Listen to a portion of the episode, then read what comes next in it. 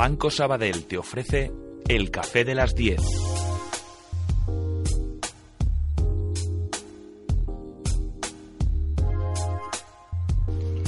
Pues aquí ya tenemos eh, preparado todo para ese café de las 10 y para esos temas que, llegan todos los días a nuestra mesa de, de debate en Onda Inversión. Hoy creo que Adriana García tenemos que hablar y, mucho sobre los autónomos de nuevo. Buenos días. Echamos la vista a los autónomos, al caso de los autónomos. Por un lado, nos vamos a fijar en que el Gobierno aceptará una mayor rebaja de las retenciones en el IRPF durante el trámite de enmiendas articulado en la reforma. En concreto, la propuesta que manejan en Hacienda es rebajar el tipo de retención hasta el 19% en el año 2015 y el 18% en 2016. También estaremos atentos a un estudio de SAGE que dice que el 51% de las pymes y autónomos sitúa la salida de la crisis en los próximos dos años. La tendencia mostrada por los diferentes indicadores económicos apunta que 2014 será un año de cambio y crecimiento para el tejido empresarial español. Juan Rosell afirma que el mundo empresarial percibe una serie de datos objetivos que indican que la recuperación va tomando cuerpo, pero que aún se encuentra en una fase incipiente. Según Rosell, se necesitan reformas que ayuden a consolidar la recuperación y el empleo, que vayan en la dirección de impulsar la competitividad y la eficiencia tanto en el ámbito privado como en la administración. Además, sabemos que la morosidad de las administraciones públicas con los autónomos creció un 6,1%.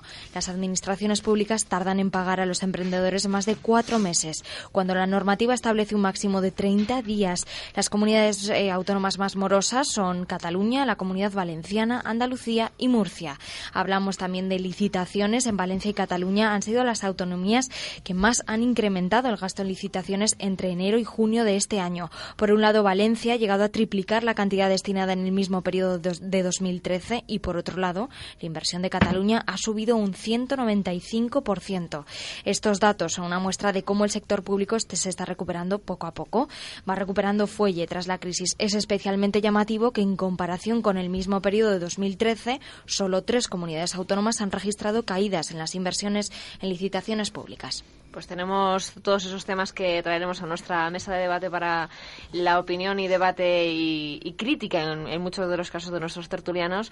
Hoy tenemos eh, los estudios de Onda Inversión a César García, que es secretario de Política Territorial de UPTA. César, buenos días. Hola, buenos días. Tenemos a los autónomos con muchas noticias últimamente. Sí, estamos de moda, como siempre. de moda? Sí, estamos de moda, como siempre. Sí, sí, sí. Lo que pasa es que luego no se, no, se refleja. No. no. se refleja, pero bueno, sí. Oye, ¿os, habéis dado cuenta que eh, las comunidades autónomas que son más morosas son concretamente las que más han licitado? ¿Onda? ¿Has visto que coincide? Será por algo, ¿no? Casualidad. Sí, estaba mirando aquí ahora conforme Adriana nos leía, andaluces, catalanes y valencianos y eh, que son los que más han licitado de enero a junio y las comunidades autónomas más morosas son la de Cataluña, la Comunidad Valenciana y la de Andalucía. 138 días, 135 y 132 en abonar a los autónomos sus facturas. Sí, bueno, es una, ya, es, una lacra que ya tenemos y que es muy difícil de, solventar. ¿no? Más de cuatro meses. Más de cuatro meses, sí. Yo creo que lo que, lo que mejor ha hecho el gobierno oh, en estos tres años, oh, Oye, y cuando hacen las cosas bien hay que decírselo. Ah, son tan pocas veces, pero hay que decírselo, ¿no? Han sido los planes de pagos a proveedores. Esto es lo que realmente nos ha dado una inyección de dinero, de liquidez y económica a los autónomos frente a las deudas ah, con la administración pública. ¿no? Eh, lástima que Montoro dijo que ya no iba a haber más. Entonces, ah, creo que tuvimos tres, si no recuerdo mal, con unas inyecciones económicas bastante importantes que, ah, pues fíjate, del último a este, que me parece que han pasado aproximadamente unos seis meses o siete meses, si no recuerdo mal, hemos vuelto a hacer una bola de 2.835 millones de euros, ¿no? Es, um, bueno, es la situación de que los autónomos, de alguna manera, estamos financiando a las administraciones públicas y eso es muy duro, eso es grave. Eso es grave. Hasta que no dejemos de financiarlas no habrá salida, como dice Sage, ni en dos años ni en veintidós me temo. Tenemos esos temas de, autónomos que también debatiremos con Luis Losada, periodista económico. Luis, buenos días. ¿Qué tal? Muy buenos días. ¿Qué tal han ido las vacaciones? Bien, bien. Las vacaciones siempre van bien. ¿Nos han dejado descansar? Y siempre son cortas, poco, pero bueno, ha estado muy bien. Yo, quería matizar una cosa de que eh, decías, César, que es difícil de solventar el problema de la mora. Yo creo que es muy fácil. Basta con no licitar y pagar lo que se debe. Eso sí, eso sí de sencillo. Oiga, usted tiene una deuda, la tiene que pagar. Las deudas son para cumplirlas. Facilísimo. Y si usted no ha pagado una deuda, no puede licitar. También así de fácil. Lo que no puede ser es que antes de las elecciones autonómicas uno se ponga estupendo y deje detrás el marrón para el que venga. Eso es lo que es absolutamente inaceptable. ¿Qué es lo que ha pasado con el pago de proveedores? Pues que se ha solucionado, se ha paliado un problema gravísimo que era la morosidad de las administraciones públicas. Pero también no se les ha atado en corto para frenar la irresponsabilidad. ¿Y qué es lo que han hecho? Volverse a licitar, volver a endeudarse, volver a pagar las deudas contraídas. Eso es absolutamente inaceptable. Es verdad que las comunidades autónomas son autónomas y que por lo tanto tienen que tener eh, eh, autonomía, valga la redundancia, sobre su presupuesto, sí, pero lo que no puede ser es que sean absolutamente irresponsables porque quien lo paga al final son, son las pequeñas empresas y los autónomos.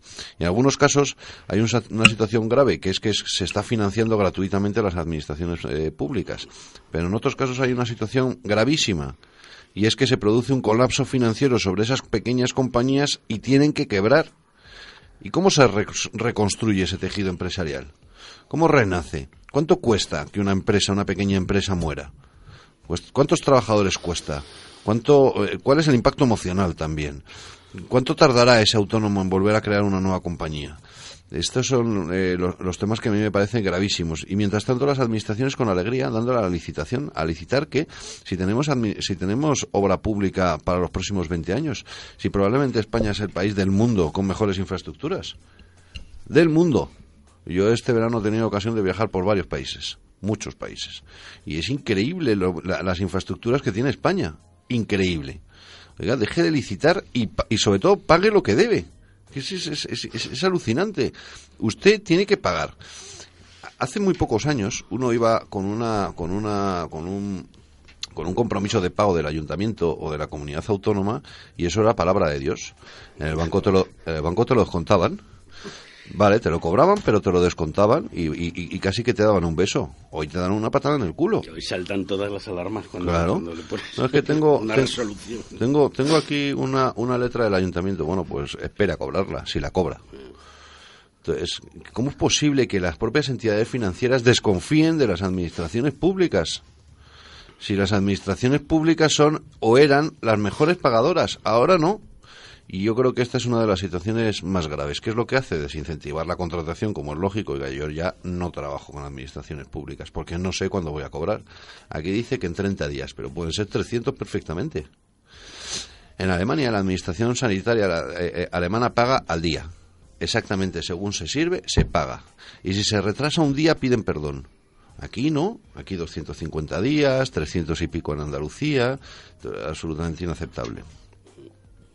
Tenemos esa, esa mora que, están ustedes comentando como decíamos, eh, administraciones públicas que con los autónomos em, se ve finalmente incrementada. Yo no sé si tan eh, solución al problema de la crisis son los autónomos y las pymes, porque eso no se les cuida más, César. Bueno, yo creo que ha sido un poquito la bandera política ¿eh? de los últimos tres años. había que trabajar un colectivo, que era el colectivo de los autónomos eh, y el colectivo de las pymes, y lo único que se han lanzado han sido mensajes. ¿eh? los autónomos podéis sacar este país adelante, los autónomos sois los que podéis contratar, las pequeñas y medianas empresas sois las que podéis hacer uh, una contratación y tal. Bueno, realmente... Em, la lástima de todo esto es que se ha empujado a mucha gente que estaba cobrando el subsidio de desempleo, se ha empujado a mucha gente a darse de alta como autónomo. Se le ha puesto muchas facilidades encima de la mesa y, es que darse, darse de alta de autónomo o montar una actividad por cuenta propia no es tan fácil. Entonces luego hemos visto los resultados. Los resultados son pues eh, eh, que mucha gente se ha inscrito en estas tarifas planas, 50 euros los primeros seis meses y tal, no sé qué, no sé cuántas, pero realmente el régimen especial de trabajadores autónomos no ha crecido a la misma velocidad que eh, las personas se apuntaban a estas tarifas, ¿no?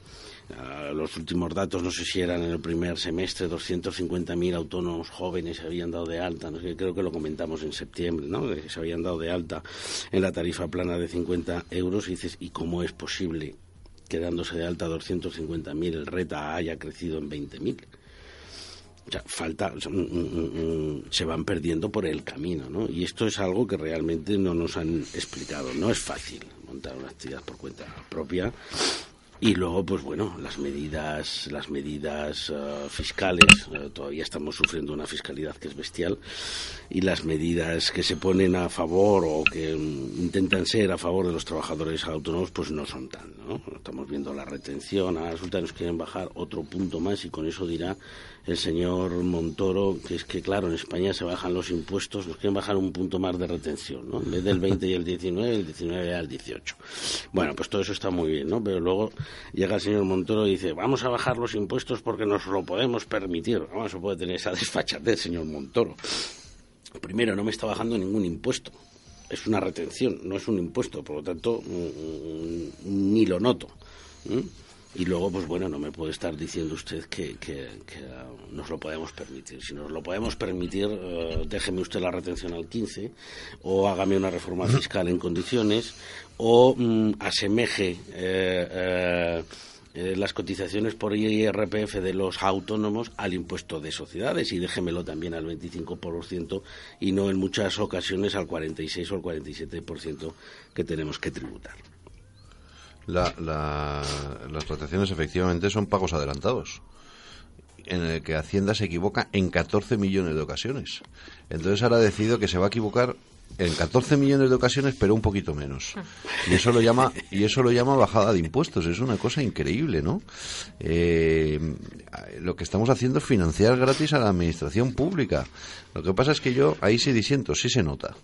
Entonces, ¿qué pasa? Pues que el autónomo de repente recibe más dinero en el bolsillo y entonces cree, hay una ilusión monetaria, cree que le han bajado los impuestos. No, le han bajado el pago adelantado injusto y sobrante que le estaban haciendo. Lo que pasa que como en el mes de junio toda España se pone contenta porque le devuelven, o sea, se ponen contenta porque ha financiado gratis a la administración pública, le devuelven seis meses tarde y sin intereses pero se ponen contentos, todo el mundo se pone contento. Parece que llega el maná. No, el maná es tu esfuerzo. Es tu esfuerzo que fue retenido injustamente el año pasado y que ahora se te devuelve sin intereses. esa es la realidad que nadie quiere ver. Y luego, hombre, lo de la tarifa plana yo creo que está muy bien. A mí me parece que es un buen incentivo. Eh, lo que no sé es por qué no es eterna. Porque en Inglaterra eh, existe tarifa plana también, pero es eterna. Y son cerca de 20 libras. No sé por qué aquí eh, hay que pagar casi 300 euros por existir. Tú abres la persiana, traca, 300 euros. Llega Montoro y te dice 300 euros por existir, antes de respirar, antes de empezar a facturar. A mí me parece que eso es una absoluta salvajada.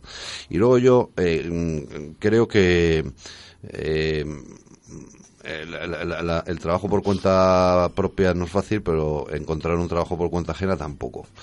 Por lo tanto, me parece que me parece que está bien incentivar el espíritu emprendedor. Eh, probablemente hay que establecer no ayudas fiscales y de seguridad social, sino más bien formación criterios empresariales que ayuden a que esas empresas puedan salir adelante y que uno pueda tener su propia actividad y todo eso, ¿no?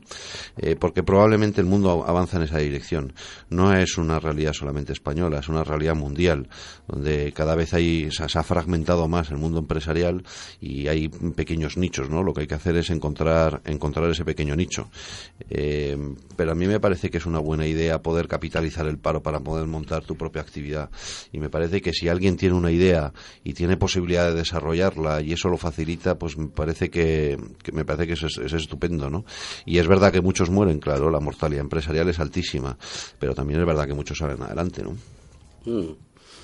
Sí, pero, pero mm, eh, tal y como nos están lanzando los mensajes sobre el autoempleo, las bonanzas del autoempleo, esto mismo que tú decías, Luis, uh, créate tu propio puesto de trabajo porque es mucho más fácil que encontrar uno, tal.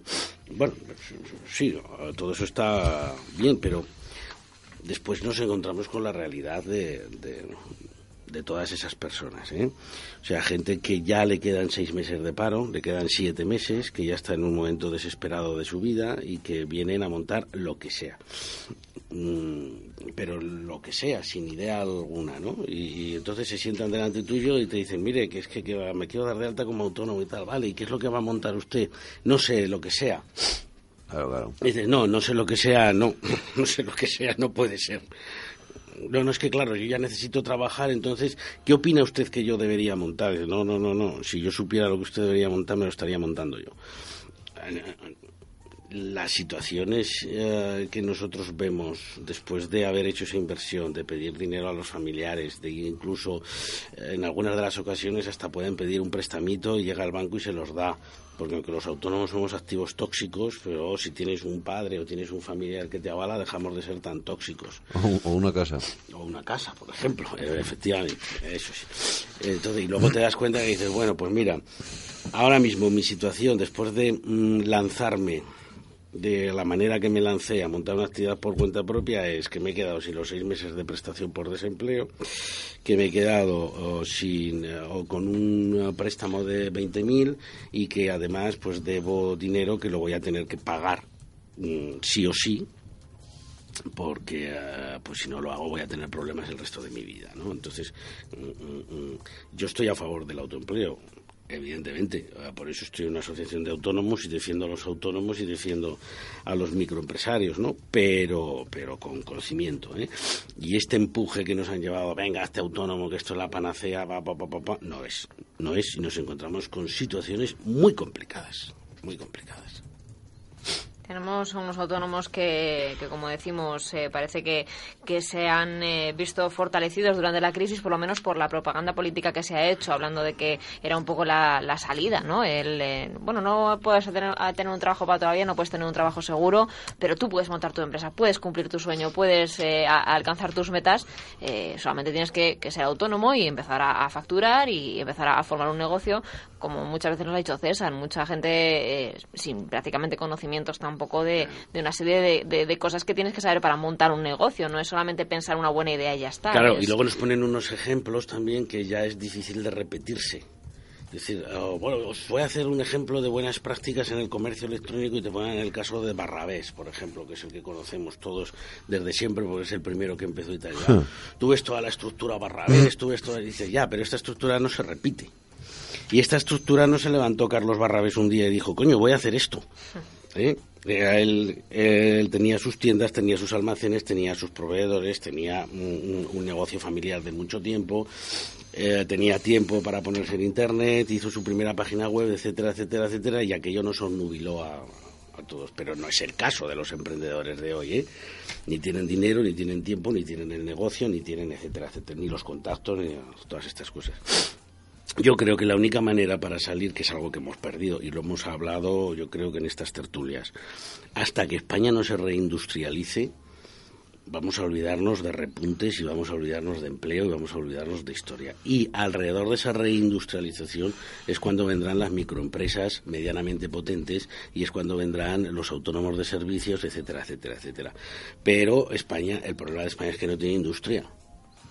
Pero, tiene, servicios y tiene más, más, más turistas que nunca y eso es un motor, y eso es un motor de actividad económica brutal. Tampoco tampoco Florida tiene, tiene industria y le va muy bien. Yo, yo no, no, la verdad es que no lo tengo claro. Yo he escuchado este discurso de la industrialización muchas veces y que el sector servicios es muy volátil, etcétera, etcétera. Pero honestamente no sé si vamos a ser capaces de hacer bombillas competitivas con los chinos. Sin embargo, sí, sin embargo, sí creo, sí creo que, que somos muy competitivos en el sector servicios, especialmente en el sector turístico. Y, y creo que no hay nadie en el mundo, no hay nadie en el mundo con capacidad de competir con nosotros por la calidad de las infraestructuras, las infraestructuras sanitarias, el, patrimonio cultural, el sol y la diversión. Eh, eh, esos cinco elementos son tan increíbles y combinados es iba a decir prácticamente imposible, no, es imposible, no existe ningún país así, ni siquiera Italia, ni Croacia, por supuesto Marruecos, no existe. Entonces, eh, yo, yo creo que no hay un ejercicio de poner en valor ese patrimonio, porque como los turistas llegan gratis, sin hacer nada llegan y cada vez llegan más.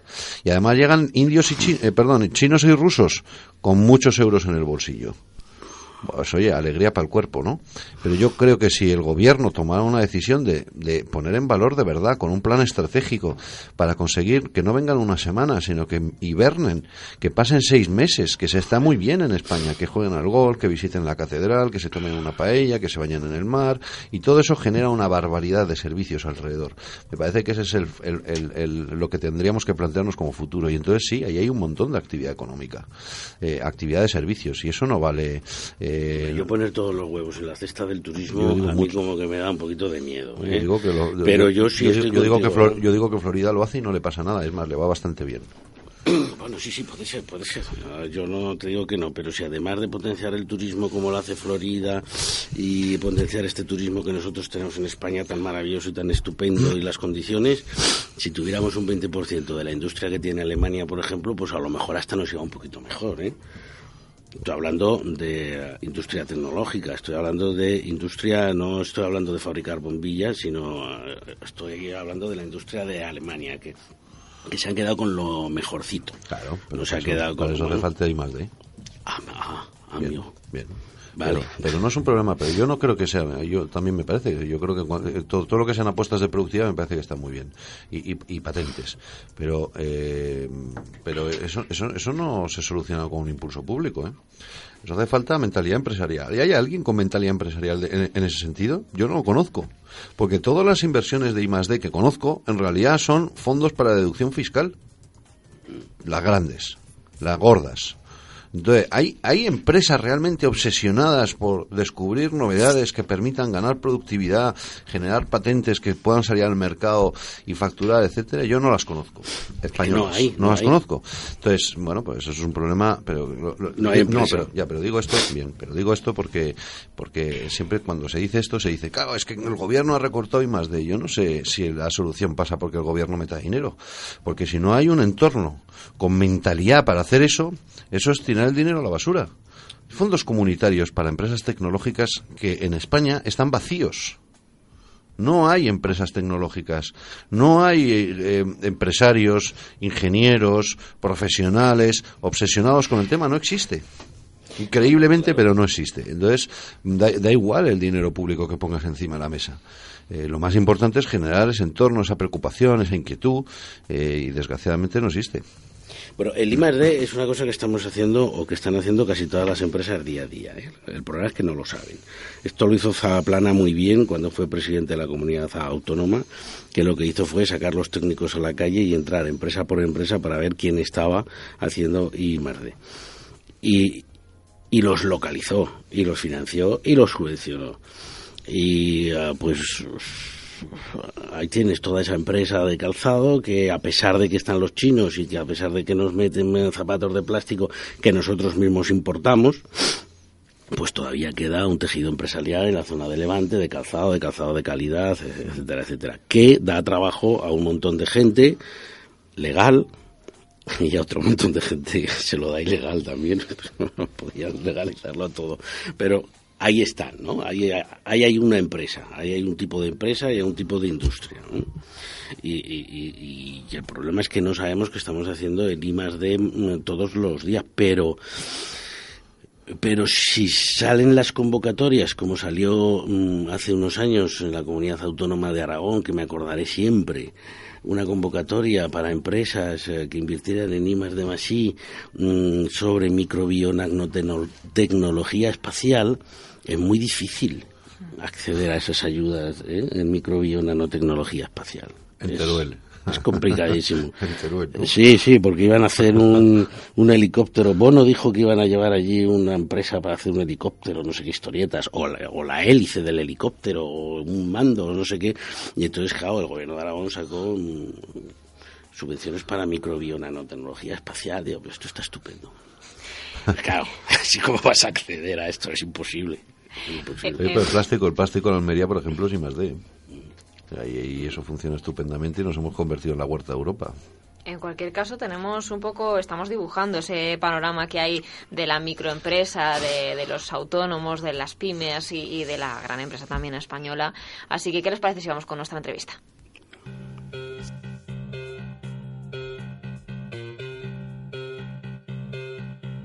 La entrevista.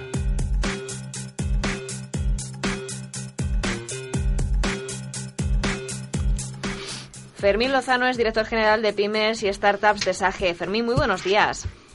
Hola, buenos días. Hace apenas eh, unos días se presentaron ustedes la radiografía SAGE de la PyME en el año 2014. Un poco para ponerlo sobre la mesa con nuestros tertulianos que están hablando tanto de las últimas noticias del sector de las pymes y de los autónomos, eh, ¿podemos reseñar un poco los puntos que, que, ustedes han, han determinado después de este informe? Sí, bueno, primero lo que... Buenos días a los tertulianos también. Muy, buenos días. Buenos días, Fermín. Sí, eh, lo primero que quería decir es que este estudio está hecho sobre 1.815 empresas y por tanto tiene una fiabilidad estadística del 95,5% sobre el total de la población de empresas españolas. Estamos hablando de pymes y autónomos. Y está dentro de un observatorio en el que hacemos otros estudios de firma emprendedor, de, los despachos profesionales. Y bueno, y diríamos que en términos generales, eh, todos los elementos, todos los índices que estudiamos, que venimos estudiando desde hace años, han mejorado en cuanto a la, declaración que hacen de confianza en la economía mundial y en la economía española de los, de los empresarios españoles. Eh, si cogemos la serie histórica de los últimos tres, es el que claramente cambia la tendencia. Es decir, esta entrevista, estas entrevistas se hacen, Cati Telefónica se hacen a finales de 2013 y hablan de su situación en el 2013 y su esperanza y sus eh, y sus previsiones para 2014. Eh, que es, hay muchísimas, eh, muchísimas conclusiones. Una, hablan del entorno, hablan de, qué cosas podrían mejorar su situación, hablan de obstáculos, hablan de, hablan de, de, de cuál es, de, la importancia de las TIC, de la, de la, de la tecnología para, para mejorar su situación.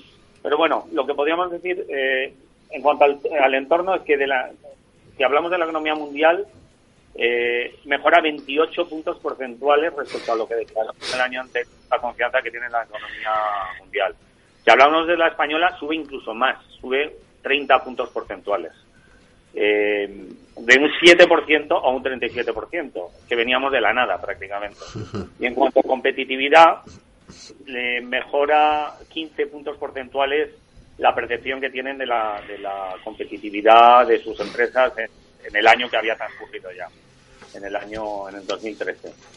Después hablan, hablan del IMAX de Madrid, que estamos hablando ahora como, una de las, uno de los factores que podría mejorar su productividad, pero también hablan de, los incrementos salariales, eh, pero la importancia de que sean acordes con, el, con la inflación, es decir, con el IPC. Es decir, que siendo acordes y por tanto moderados, sí que sigan alimentando al consumidor para que para que el consumo remonte, ¿no? Y que por tanto ellos vendan más. Fermín, eh, ¿Cuáles características? Si, si, hay, o sea, si la competitividad de las pequeñas empresas ha mejorado y también la, la esperanza para el futuro, ¿por qué se retrasa dos años eh, la esperanza de recuperación económica? Bueno, lo que, lo que dice la PyME, cuando hablan de obstáculos, es que lo que está ocurriendo y que a ellos no les está permitiendo eh, desarrollarse, primero que, eh, pues que, hay determinadas medidas del gobierno que no les están ayudando, aunque reconocen que podrían ayudarles, pero no les ayudan. Eh, el 63% de las, de las pymes y autónomos dicen que no les están ayudando las, las medidas del gobierno. La reducción de impuestos el 64% y la subvención de la contratación de trabajadores el 14%. Dicen que podrían ayudarles, pero no les están ayudando. Por otro lado, eh, otros obstáculos de, lo que habla, de los que hablan es la falta de financiación. El 24% de los autónomos y 18% de las pymes dicen que no pueden acceder a financiación simplemente y, eh, y además la incertidumbre en el futuro económico español, que aunque antes decía que mejora, el 20% de los autónomos y el 19% de las pymes piensan que hay una incertidumbre que, y que hace que el consumo no remonte y que por tanto ellos no, no mejoren su situación. Dicen eh, también en el estudio, me llama la atención que a pesar de que la tecnología sigue siendo una clave interesante también para en muchos casos reducir los costes a la hora de, montar una empresa, me llama la atención temas que hemos traído a la tertulia del Café de las 10 eh, con eh, precisamente con César y, con otros tertulianos, hablando por ejemplo de la factura electrónica. La mayor parte de, las pymes y de los autónomos no la utilizan, el 64%, 68% de las pymes y el 85% de los autónomos. Y también otro tema que hemos traído ese IVA de caja, que tan solo el 6 y el 8% de autónomos y pymes respectivamente se han acogido a esta ayuda. Sí, sí, sí, sí. Efectivamente, hablan de las aplicaciones de gestión empresarial como, como algo que sería una palanca para mejorar, pero efectivamente hablan de otros factores.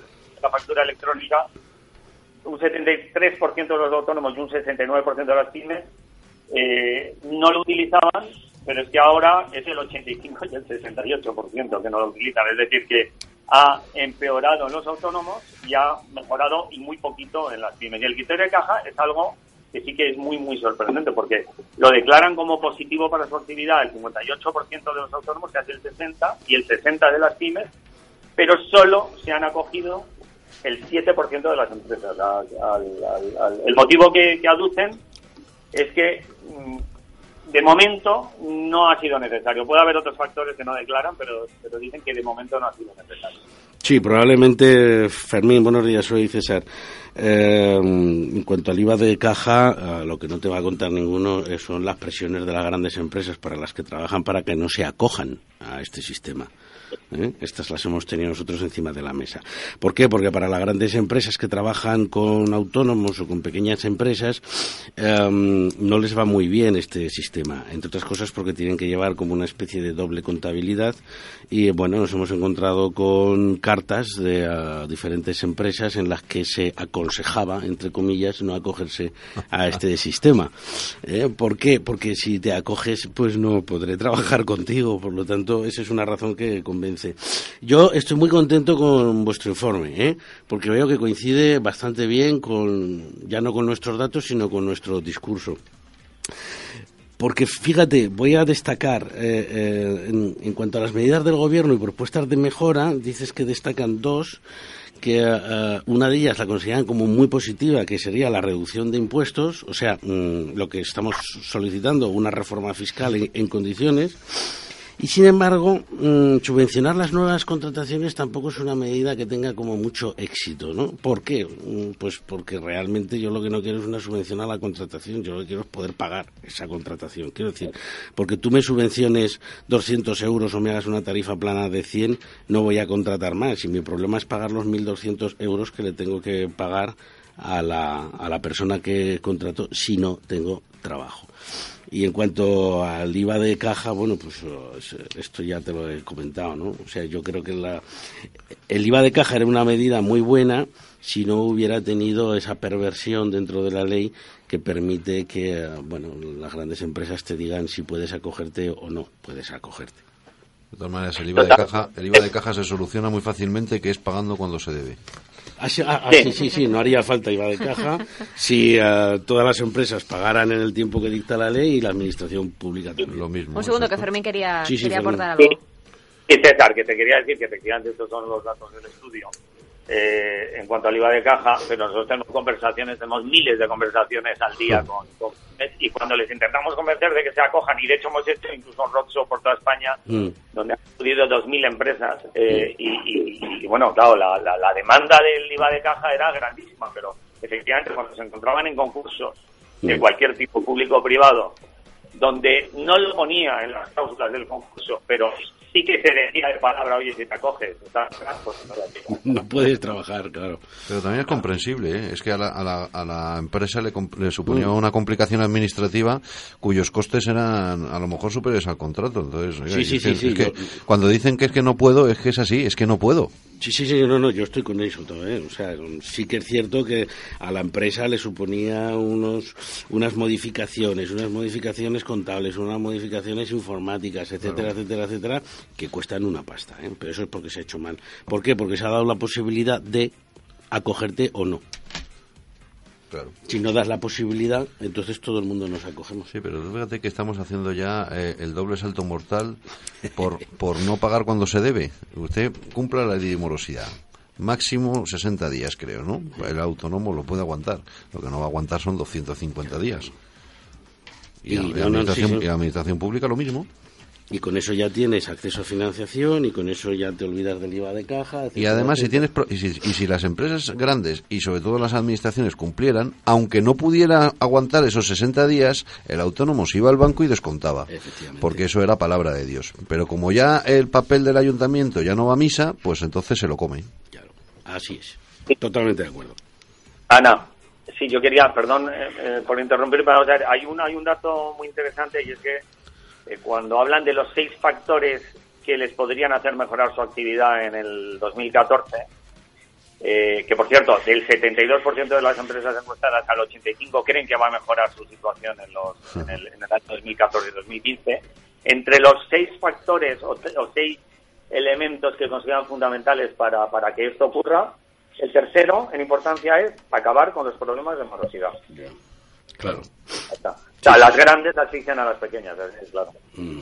Sí, sí, sí. Es uno de los problemas más más acuciantes. Y luego que dejemos de ser activos tóxicos para los bancos. Porque además es que están, están de pasta y no saben qué hacer con ella.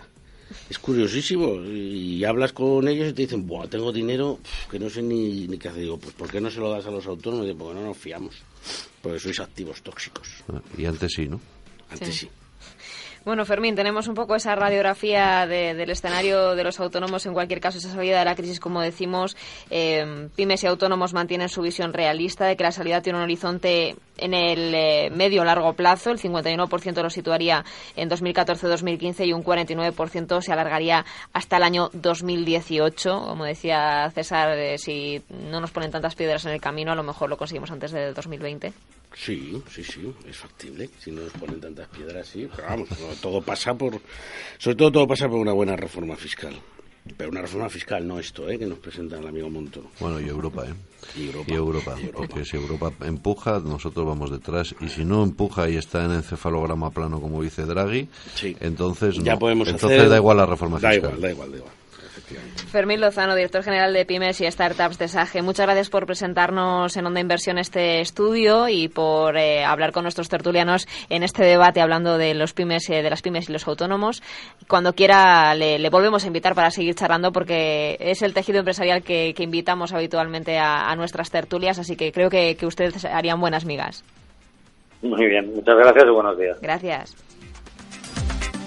Bueno, tenemos en cualquier caso temas de pymes y de autónomos. Eh, si les parece, vamos a hablar de, licitaciones y si también les parece, eh, tenemos ese dato que, que, no habíamos sacado como tema, pero que me gustaría también eh, saber qué, qué opinan sobre esos planes del Gobierno de retribuir de forma variable a los objetivos de los funcionarios de Hacienda y de la Seguridad Social me parece muy bien, son 50.000 eh, según publica hoy Expansión y me parece que la retribución variable es un incentivo en el sector privado no sé por qué no lo puede ser en el sector público, ¿no?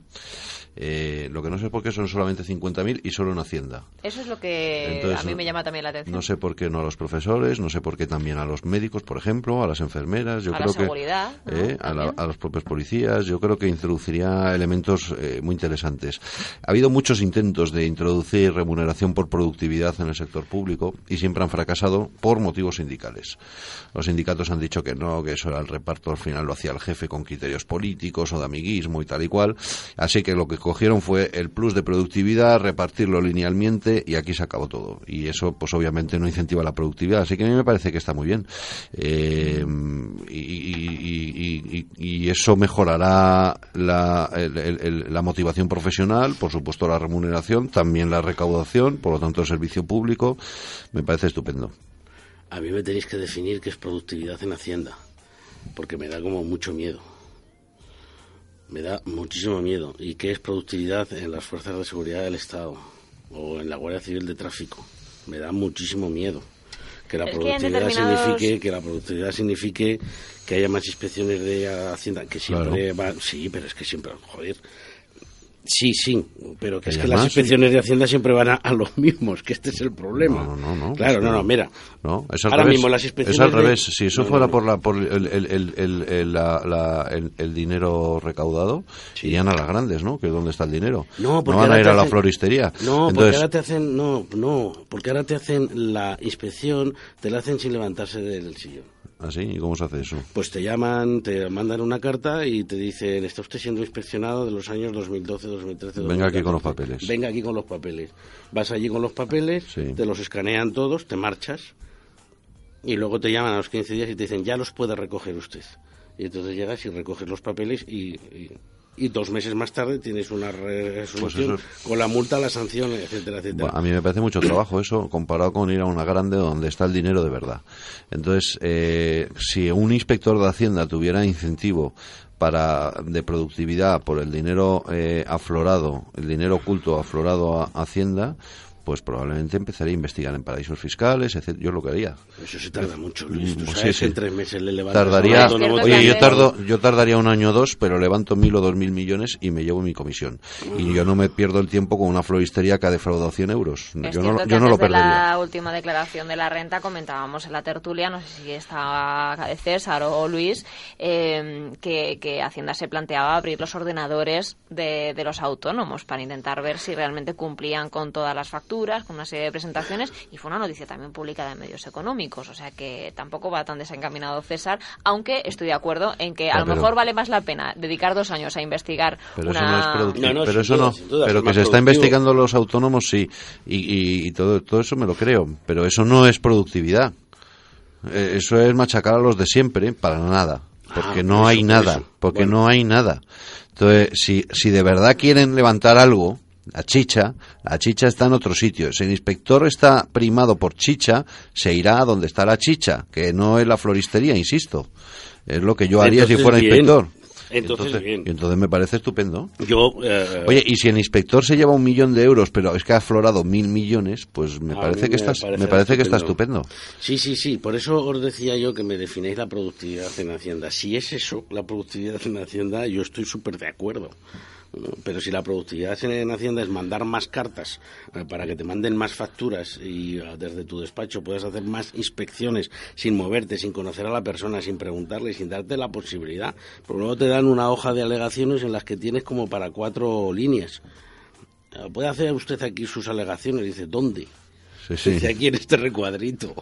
Digo, y las querrás en mayúsculas para poderlas leer. Claro, es que, en fin, bueno, es una... Esa es la escucha del interesado, ¿no? El derecho de defensa. Sí, sí, sí, exactamente. Y luego, y luego lo peor de todo es que el contencioso administrativo son tres años. Entonces, si la administración, si la, reñir. claro, si la administración abusa, bueno, para empezar paga la, paga la tasa. Y, pero, y luego primero pagas, primero, primero pagas Hacienda, después pagas la tasa y después espérate tres años. Claro, eso no. Eso no puede ser. Teníamos un dato también de, de última hora que llegaba hasta, hasta nuestra mesa. La Seguridad Social pierde 17.900 afiliados extranjeros en agosto y suma dos meses de caídas. Sí, ah, los, los, oh, los afiliados extranjeros están marchando curiosamente, ah, pero fíjate que muchos de ellos están pasando al régimen de autónomos. ¿eh? Y otros se vuelven a su casa. Y otros se vuelven a su casa. De, de- la pena de, de toda esta gente es que probablemente lleven con nosotros 10 años, 12, y que, y que ya pues han adquirido ah, cultura y arraigo, etcétera, etcétera, etcétera, y ahora pues mira, se marchan y... y- y, ah, Pero muchos con 10 años tampoco han adquirido esa cultura y arraigo, ¿eh? Siguen teniendo una nostalgia brutal. Yo está este verano, yo este verano en Ecuador. He hablado con mucha gente, también con taxistas, de todo. Y había mucha gente que había estado en España y ha vuelto. Y yo les preguntaba, ¿y por qué fuisteis? Nadie te da una respuesta coherente. Me fui porque me fui, porque no sé, tuvo un flash. La gente tiene un flash y se va. Y claro, se cree que se cree que esto es el paraíso y no, no, su país está mal, sí, está fatal, pero España no es el paraíso. Entonces se encuentran tirados en la nada, eh, literalmente tirados en la nada, cosa que en su país no ocurría, y, y- y sin ningún tipo de cobertura familiar de nada, y a buscarse la vida.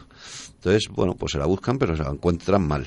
Y resulta, vuelven a su casa y está su madre, está su hermano, bailan bachata y se buscan la vida, también se la encuentran mal, pero por lo menos están con su familia y están mucho más a gusto en su país.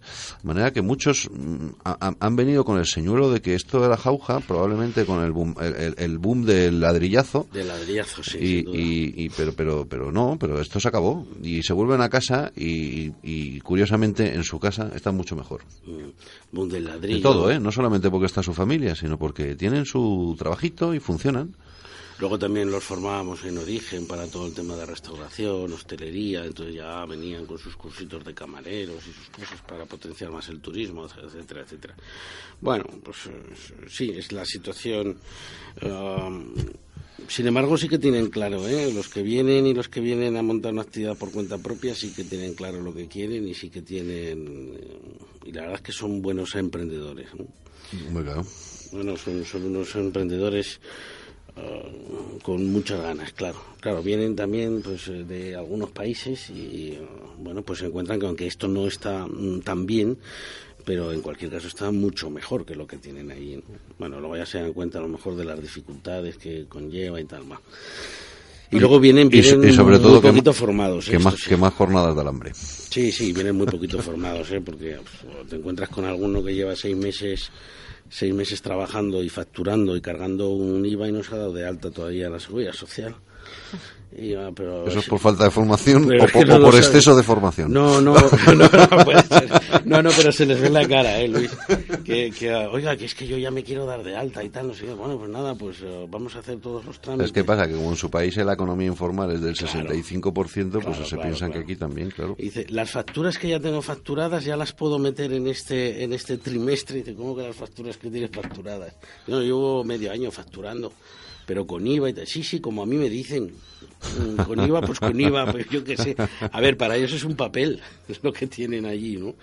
En fin, hay algunas situaciones que no dejan de ser En cualquier caso, para terminar como los buenos libros, eh, cerrando el círculo, eh, decía Luis que mientras no tirase Europa, quizá nos quedaríamos un poco ahí con el vaivén de las olas. Y teníamos eh, esta mañana ese índice PMI compuesto de actividad total y parece que la recuperación de la zona euro pierde ímpetu en septiembre. Se manejan los las peores perspe- perspectivas para final de año y es un nuevo declive, declive en el crecimiento según, según este indicador. Se sitúa en 52,3 puntos en septiembre frente a los 52,5, o sea, baja dos décimas desde el mes de agosto.